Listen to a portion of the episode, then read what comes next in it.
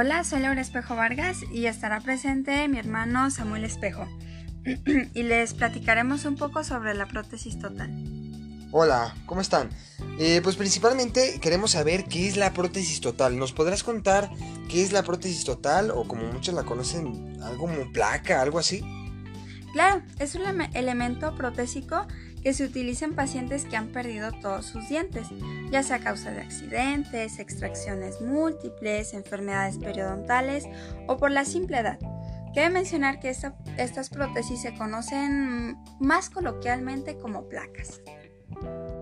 Y bueno, para ustedes que ponen las prótesis totales o placas, como tú nos dices que es, pues como más lo conocemos la gente común y corriente, que es pues, las placas, eh, es importante eh, saber las causas por las cuales perdió los dientes. ¿Para ustedes es, es un dato importante?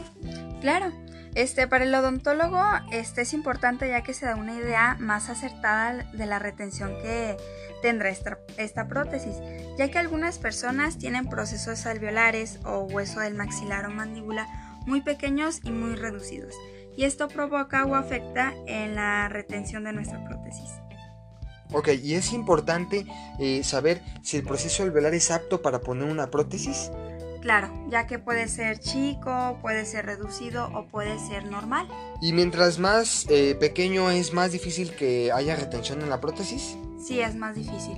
¿Y si tiene un buen proceso alveolar, este, la prótesis se, se detiene más fácil?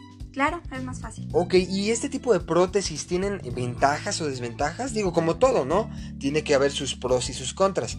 ¿Qué, nos podrás platicar sobre las ventajas de, de, esta prótesis? Claro, las mayores ventajas es que devuelve la función masticatoria, así como la estética y la fonética del paciente. Ok, yo creo que generalmente las personas van eh, por, para devolver la, la función masticatoria pero también creo que un dato muy importante debe ser la estética, ¿no? en tu experiencia, la estética eh, es con el que el paciente llega, quiero que se me vean mis dientes, quiero poder sonreír, poder hablar bien. Este, a, ver, ¿qué nos puedes contar sobre la estética? Claro. El paciente puede elegir su forma del diente, su color. Por ejemplo, si el paciente llega y dice yo quiero unos dientes blancos blancos, se le, se le va a dar. Este, si él quiere unos dientes naturales, ni tan blancos ni tan amarillos, por supuesto se le van a dar. Él tiene la libertad de elegir el color de sus dientes. Supongo que también ustedes le deben de dar una, una este, eh, Supongo que también ustedes le pueden dar una sugerencia, ¿no? Una sugerencia de, mire, usted eh, tiene una piel un poquito más blanca, pues unos dientes que no se vean tan amarillos. Y también supongo que en pacientes un poquito más morenitos, pues tiene que, que tener un color acorde, ¿no? Claro, este, los odontólogos le dan una sugerencia al paciente, si la quiere tomar, la toma y si no, la deja. Muy bien, ¿y qué odontólogo o qué especialidad odontológica es la que, la que se encarga de hacer este tipo de tratamientos?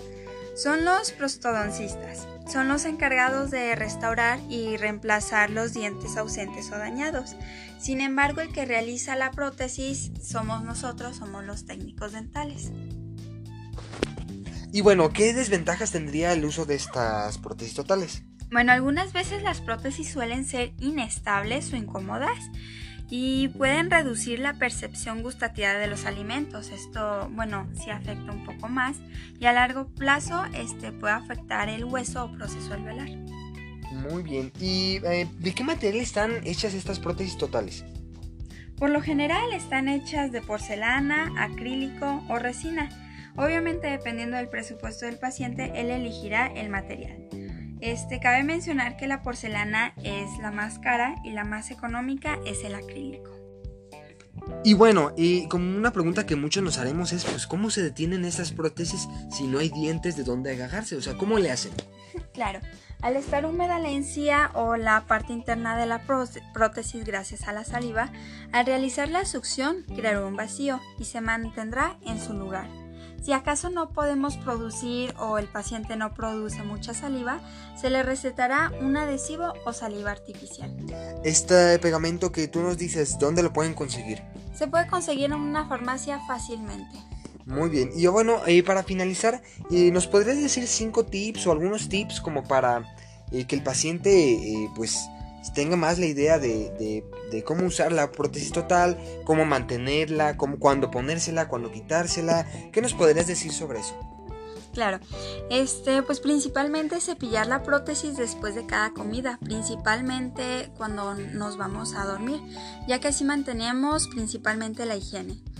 Eh, también tenemos que retirar este, la prótesis antes de dormir, utilizar el cepillo dental con cerdas suaves, ya que tenemos que cepillar la, cara externa, la parte externa, la que se ve, este, los dientes.